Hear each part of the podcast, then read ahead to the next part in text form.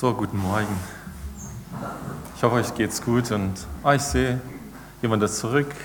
Schön. Ich weiß nicht, ob ihr das kennt. Ihr müht euch ab, ihr tut alles leidenschaftlich, passioniert, ihr gebt alles rein und dann fühlt ihr euch irgendwie ausgelaugt und eure Stimme ist trocken oder es hat nicht so funktioniert, wie ihr es euch vorgestellt habt und dann steht ihr vorne und müsst predigen. Vielleicht kennt ihr das, vielleicht nicht mit Predigen, aber in anderen Dingen. Und ich möchte gerade heute über dieses Thema sprechen, nämlich darüber, oder das Thema habe ich so genannt, immer Anbetung.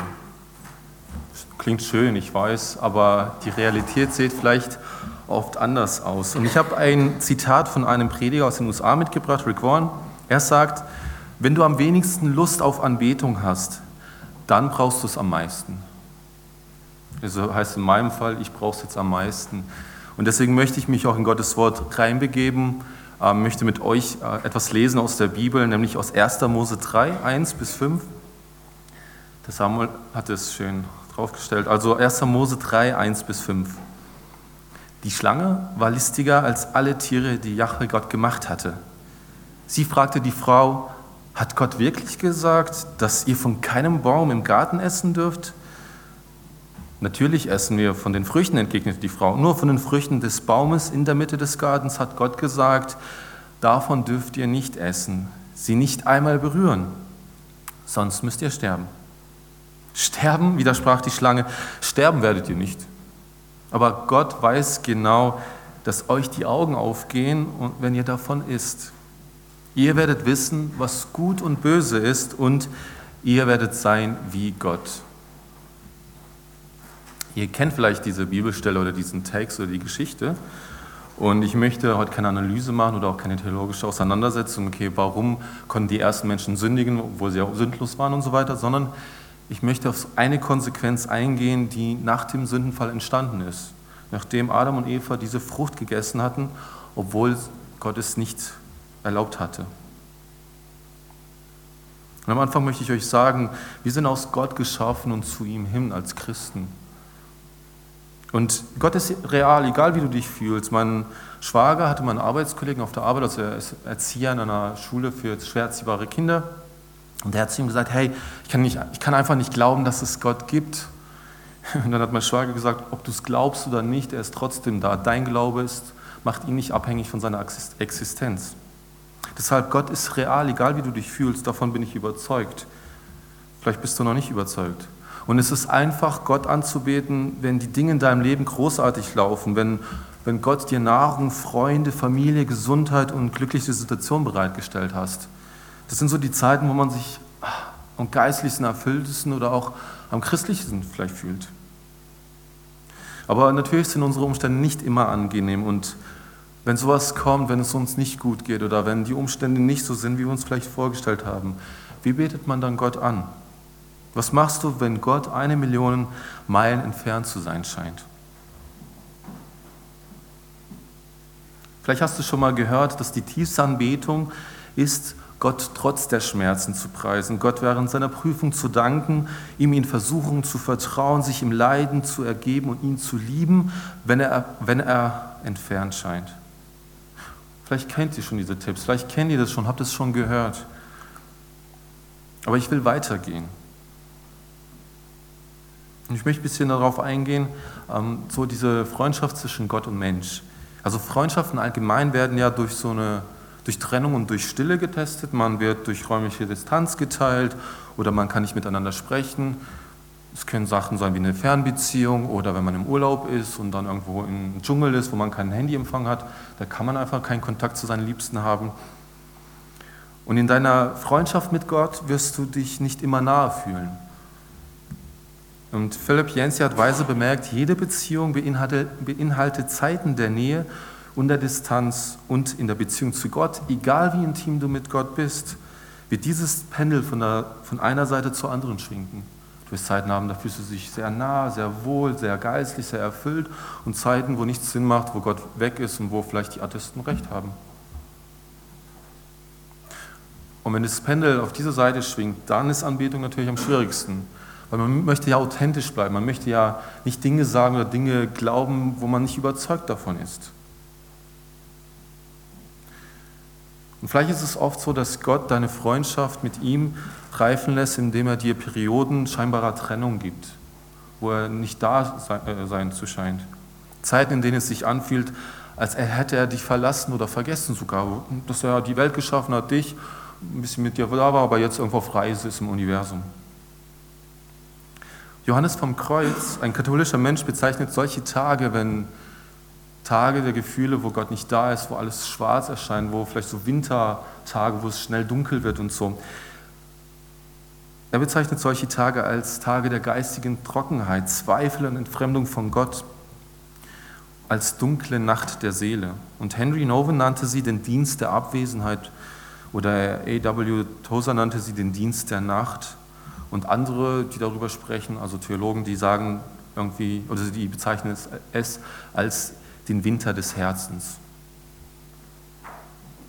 Also ihr kennt wahrscheinlich diese beiden Seiten, die Hochzeiten oder Hochzeiten und dann die Zeiten, ja, wo Gott irgendwie nicht da ist und wenn ich Klavier spiele und es nicht so klappt, wozu mache ich das alles? Macht alles keinen Sinn. Soweit, so gut. Ihr, habt die, ihr kennt diese zwei Zeiten. Und vielleicht kennt ihr das auch. Ihr hattet voll die super Zeit und am nächsten Tag kommt irgendwie der große Schlag in eurem Leben und auf einmal ist irgendwie alles aus dem Gleichgewicht. Und warum wollen wir vielleicht oft nach einer kleinen Zeit uns nicht mehr auf Gott konzentrieren? Vielleicht sind, warum sind wir vielleicht so manchmal, obwohl wir erst gestern ein Wunder erlebt hatten, sind wir heute schon dran und entscheiden, ah, okay, ich will nicht mehr. Obwohl wir Gebetserhörung hatten, obwohl wir mutmachende Zeiten hatten im Vogele, auf einer Freizeit, Gemeindeausflug und so weiter. Oder wir sogar ein Wunder erlebt hatten vor zehn Jahren und heute ist es irgendwie nicht mehr relevant für uns. Ich möchte euch den Vers aus 1. Mose 3,5 nochmal vorlesen. Da steht, aber Gott weiß genau, dass euch die Augen aufgehen, wenn ihr davon esst. Ihr werdet wissen, was gut und böse ist. Und ihr werdet sein wie Gott. Das sagte die Schlange zu Eva. Und diese Begebenheit im Garten Eden, die ist sehr interessant. Also alles, was so, die Umstände, die da sind, das, was passiert ist. Ich glaube, dass das Fatale im Garten Eden nicht die Sehnsucht danach war, Wissen oder Wissen so zu haben wie Gott, sondern die Konsequenz daraus, Gut und Böse selber zu definieren. Also dass der Mensch selber Gut und Böse für sich definieren möchte. Und das durch eine Lüge der Schlange, nämlich so zu sein wie Gott und alles zu wissen. Also eigene Regeln für deine eigene kleine Welt aufzustellen und vielleicht sogar Gott in Frage zu stellen. Und ich glaube, es ist, eine, es ist ein Unterschied. Es ist eine Sache, Gott anzuklagen, ihm zu sagen, hey, warum passiert das? Wo bist du? Nach ihm zu rufen und nach dem Warum in unserem Leben zu fragen, nach dem Warum, so wenn so Dinge oder äh, ja, Tragödien passieren und eine andere, wenn wir Gott in Frage stellen. Und ihr merkt schon, meine Predigt beginnt so mit sehr negativen, ähm, grundlegenden Dingen für uns Menschen, also Sünder, wir sind negativ, äh, ja toll, wir haben eine gute Zeit gehabt, aber dann äh, sind wir so schlapp und haben keinen Bock mehr und so. Aber ich möchte euch Hoffnung machen, weil wir sind nicht allein oder wir müssen nicht da stehen bleiben, wo wir vielleicht gerade sind oder immer wieder landen. Ich habe mich nämlich gefragt, als ich so drüber nachgedacht habe, okay, es ist eine Sache, Gott anzuklagen, aber manchmal stelle ich Gott schon in Frage. Weil ich mir dann schon überlege, okay, wo bist du? Ich kann über dich reden, ich kann über dich predigen, ich kann gute Zeugnisse von dir erzählen, aber du bist doch nicht da. Ich kann dich nicht beweisen. Ich, du bist nicht greifbar. Vielleicht in meinen Erlebnissen, aber die sind irgendwie ja, hinter mir. Und ich habe mich, mich, dann gefragt, okay, ich als Prediger müsste es ja wissen. Ähm, dann habe ich gedacht, okay, um Gott in Frage zu stellen, müsste ich ja ihn gut kennen, oder? Ich müsste ihn ziemlich gut kennen. Und dann, wenn ich über sein Buch nachdenke, ist es so ein fettes Ding. Das ist ein richtig fettes Ding. Und da habe ich mich gefragt, für wen ist es geschrieben? Vielleicht für Robert, der seit 14 Jahren in jedem Sommer bei der Jugendfreizeit mitarbeitet und jedes Mal die biblischen Impulse toll findet, ermutigt ist und nach den Ferien aber nicht zu dem kommt, was er sich vorgenommen hat. Also mehr in der Bibel zu lesen. Oder für Marion, die im Gottesdienst jede Predigt mitschreit, die Hunger hat nach mehr. Oder für Miriam, die frustriert ist, dass man im Hauskreis immer dieselben Themen anspricht oder diskutiert und das Ganze irgendwie langsam banal ist und so, weil es immer irgendwie auf einer Stelle ist. Und ich glaube, ihr würdet mir recht geben, wenn ihr es auch nicht jetzt wahrscheinlich öffentlich aussprechen würdet. Aber ich glaube, dieses Buch, also die Bibel, die kann echt eine Zumutung sein. Also zumindest streckenweise. Da ist für jeden etwas Passendes dabei, für jeden auch etwas Unpassendes. Und also zumindest auf den ersten Blick. Und mancher wird auf Passagen stoßen, die er sehr gut versteht, die ihm geläufig sind, die er vor Jahren verinnerlicht hat. Und dann gibt es Passagen, die zu einfach gestrickt sind. Und andere werden vielleicht den Eindruck haben, wenn sie die ähm, Namensregister im Alten Testament lesen, boah, das ist ziemlich anstrengend. Aber es könnte sein, dass es sich lohnt. Es könnte sein, dass sich dieses Buch lohnt, durchzulesen, vom Anfang bis zum Ende. Und Eckhard Hagedorn schreibt in seinem Buch darüber, also das Buch heißt Fette Beute, warum die Bibel so dick ist. Er schreibt, aus Zumutungen kann Mut entstehen. Banales könnte sich als elementar erweisen und Wege in gelingendes Leben zeigen. Schweres könnte hinterher den Eindruck vermitteln, den man früher beim Zahnarzt hatte. Es hat gar nicht so wehgetan und der Karies ist weg.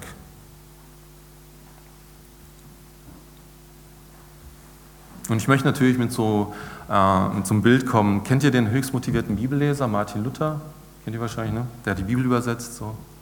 Ähm, und der hat gegen Ende seines Lebens zu 2. Timotheus 3,16 etwas notiert. Er hat Folgendes geschrieben. Wenn wir glauben würden, dass Gott selbst mit uns in der Schrift, also der Bibel, redet, so würden wir mit Fleiß darin lesen und sie für unsere selige Werkstatt halten. Wenn wir glauben würden, dass Gott selbst mit uns in der Schrift, also der Bibel, redet, so würden wir mit Fleiß darin lesen und sie für unsere selige Werkstatt halten. Vielleicht ist also den Grundschullehrern oder Deutschlehrern aufgefallen, diese Wörter wenn, würden, würden.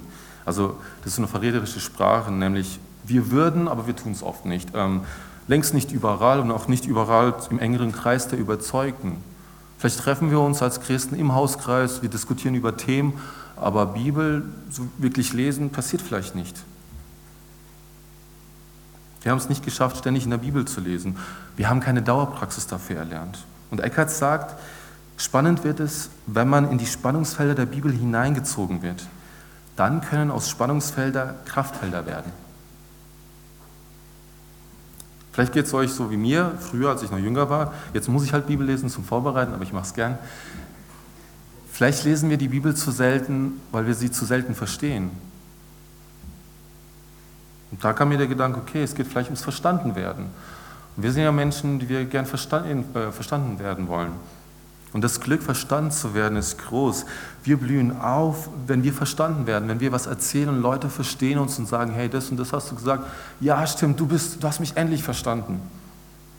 Und Menschen, die uns verstehen, sind uns willkommen. Die sind uns in Krisensituationen willkommen, auch nachts um 2 Uhr. Und wenn keiner uns versteht, macht das Leben keinen Spaß mehr. Ist nicht so toll. Wir sind nämlich verunsichert, äh, wir resignieren vielleicht, wir werden bitter. Und die Nichtverstandenen von heute sind oft die Menschenverächter von morgen.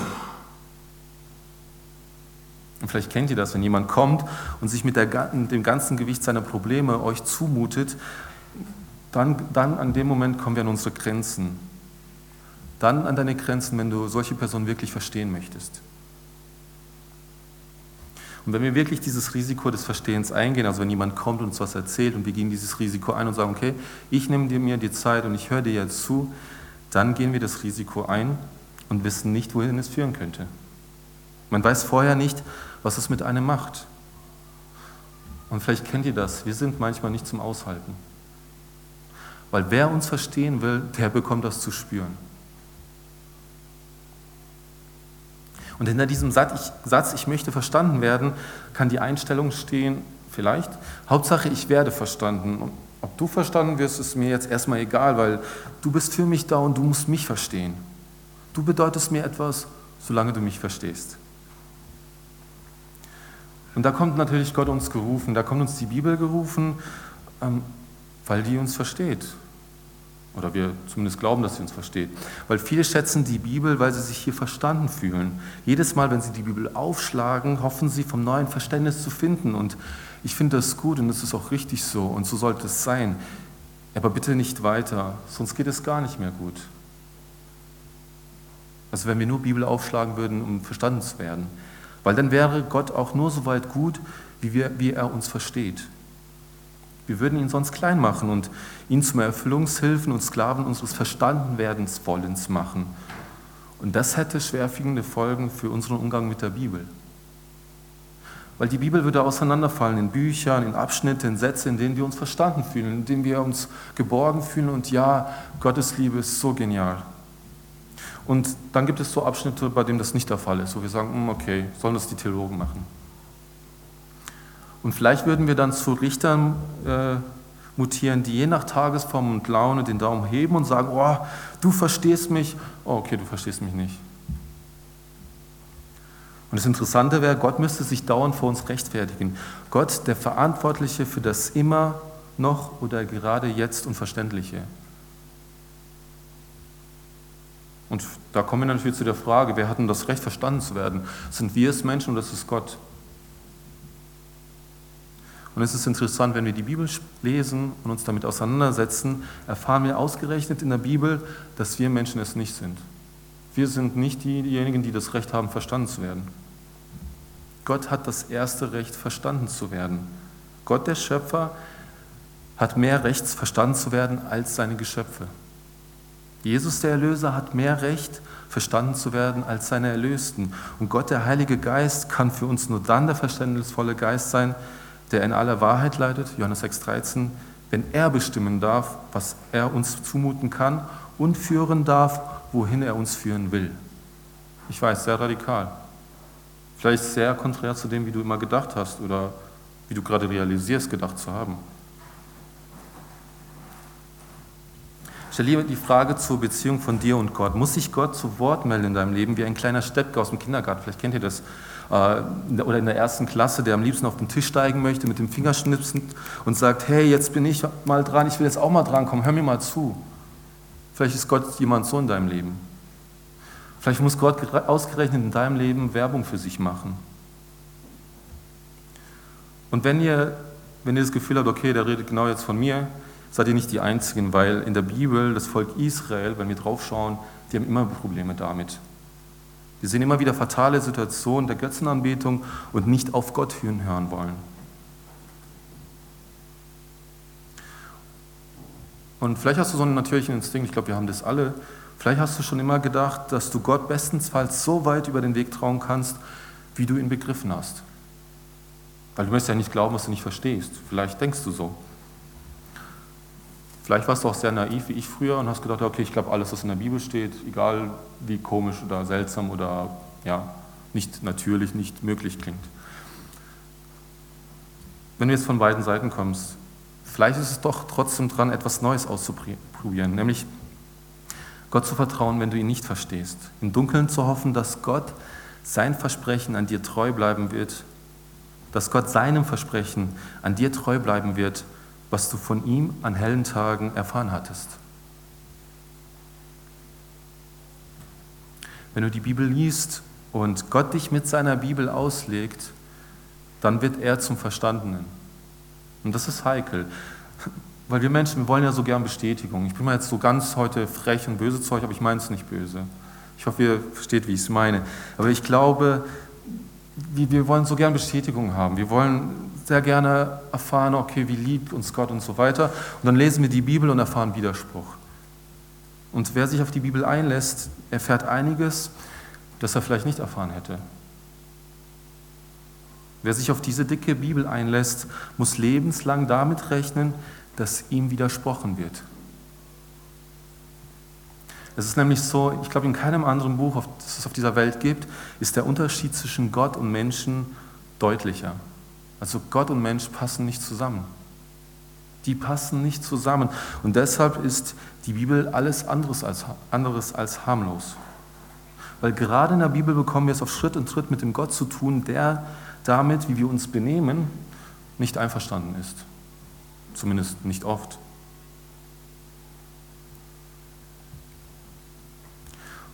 Und vielleicht geht es wirklich darum, dass die Bibel ist ein Aufklärungsbuch ist über das Dunkle in uns. Weil wenn die Bibel uns nur Bestätigung geben würde für unsere Lebenssituation und Segen geben würde und sagen würde, hey, Gott hat dich lieb, das ist schön.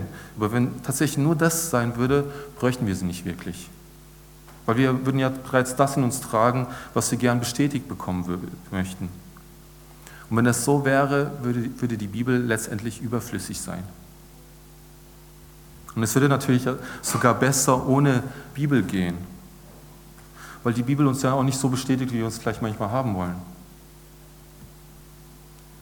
Und an dem Punkt möchte ich anknüpfen an den Bibelvers oder an die Bibelstelle, die ich euch heute mitgebracht habe, nämlich unsere Definition von Gut und Böse und der Sicht über uns selber und der Welt ist oft wie so ein Klammeraffe.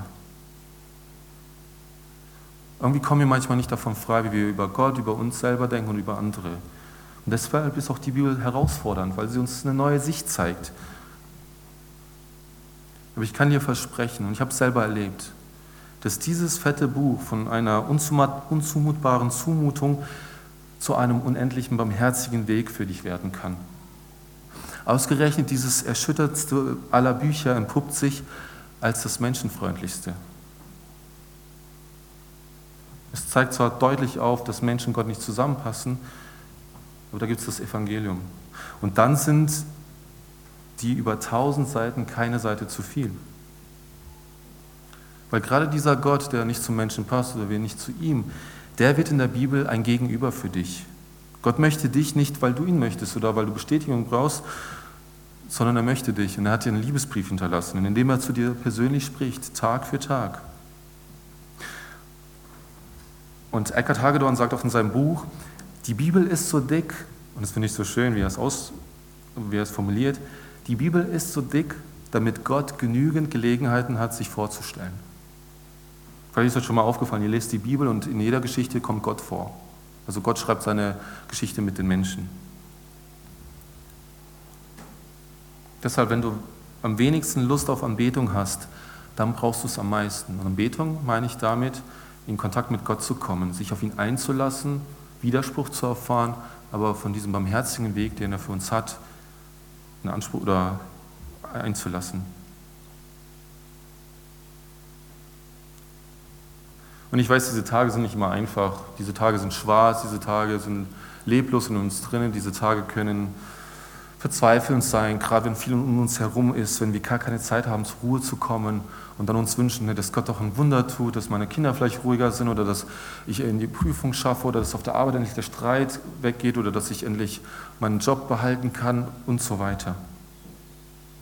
Und ich möchte euch jeden Einzelnen, der in seinem Alltag steht, mit seinen sensiblen Moment, mit seinen vielschichtigen Situationen, in denen er steckt, mit seinen Herausforderungen, möchte ich dich nochmal ermutigen. Konzentriere dich darauf, wer Gott ist. Nämlich Gott hat eine unveränderliche Natur. Unabhängig von den Umständen, wie du dich fühlst, Gott, halte an Gottes unveränderlichem Charakter fest. Erinnere dich daran, was du weißt, was ewig wahr über Gott ist.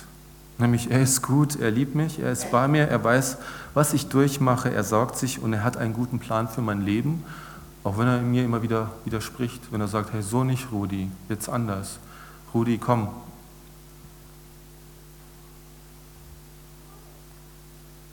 Und ich hatte das, ich hatte, war gestern acht Stunden im Store, also im Apple Store, im Sindelfingen. Ich arbeite da immer drei Tage die Woche und ich hatte das schon im Kopf, ich predige heute. Dann kam die Anfrage, hey, kann jemand Musik machen? Wir haben keinen Musiker. Und dann habe ich gesagt, okay, ich mach's, weil ich gern Musik mache. Und dann abends nach acht Stunden mit Kunden diskutieren und auseinandersetzen und so weiter, dachte ich mir, hey, warum habe ich das gemacht? Warum habe ich gesagt, hey, ich mache die Musik? Und heute Morgen der gleiche Gedanke, okay, ich bin müde, ich bin emotional noch so vorbelastet von den Kunden, so ein bisschen, ah, ja, es gibt manchmal so Kunden, die sind sehr anstrengend, obwohl sie schon über 30 sind.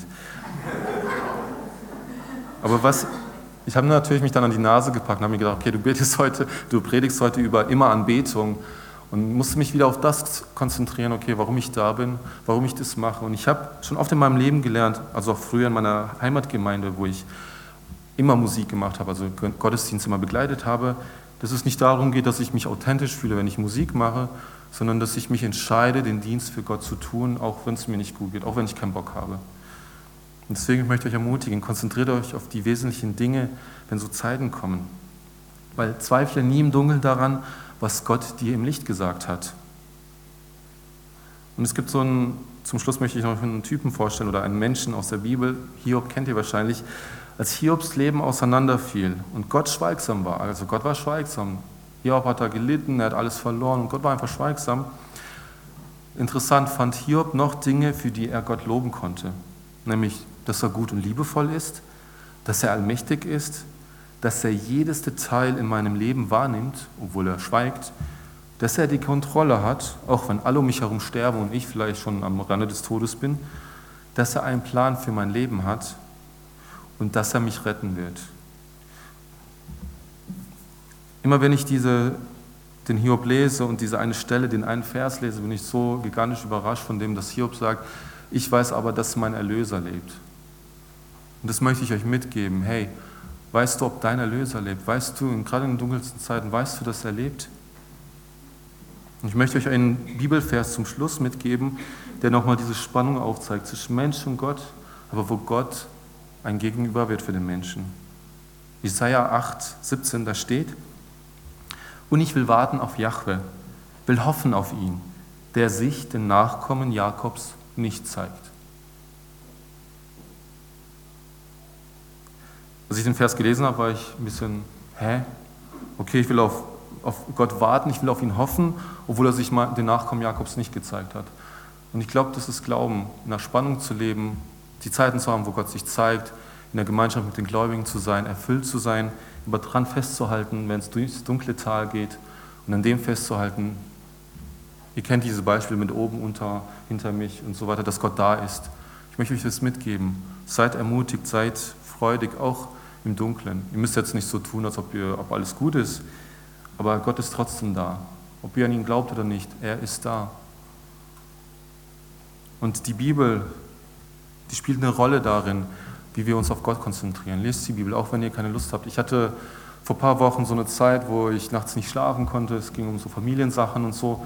Und ich hatte auch keinen Gedrang, die Bibel zu lesen. Es war für mich alles so sinnlos und so weiter. Und ich habe mich dann dazu gezwungen, wenigstens äh, in einer Bibel-App die Psalmen vorlesen zu lassen. Und es war nicht so, dass ich dann auf einmal dachte, oh Gott ist so nah bei mir oder ich fühle mich jetzt besser und so, gar nicht. Das, hat, das Ding ist die ganze Nacht gelaufen und erst einen Tag danach hat sich was verändert. Aber es hat sich gelohnt, weil ich dann im Nachhinein mich an Dinge erinnert habe, wo Gott mir Versprechen oder Verheißungen mitgegeben hat. Lasst euch nicht entmutigen. Schaut auf Gott und er wird euch durchtragen mit seiner Bibel, mit seiner fetten Beute in der Hand. Bleibt dran, seid ermutigt. Amen. Ich bete noch zum Schluss. Danke Gott, dass du auch im Dunkeln bei uns bist und wir kennen diese Botschaft, dass du immer da bist, dass du für uns stehst und dass wir Menschen in unserer sündigen Natur ja Zweifel haben, den Glauben nicht haben, den wir haben sollten. Und ich bitte dich, dass du uns deine Bibel, dein Wort immer wieder groß machst, dass du uns ermutigst, dass du uns Menschen an den Weg stellst, die uns ja, mit uns zusammen Bibel lesen, wo wir Dinge durchnehmen können, wo wir dich mehr verstehen und wo wir uns tatsächlich darauf einlassen, dass du uns widersprichst, damit wir, wie du gut und böse definierst, lernen dürfen und zu denen zu werden, wie du uns angedacht hast. Und danke dir, dass obwohl du uns in der Bibel aufzeigst, dass Menschen und Gott so unterschiedlich sind, dass du dich auf uns einlässt und dass du gekommen bist, um uns zu erlösen. Und ich, ich wünsche mir das von uns und ich bitte dich darum, Gott, dass du uns immer wieder diesen Gedanken schenkst, dass wir wissen, dass unser Erlöser lebt. Amen.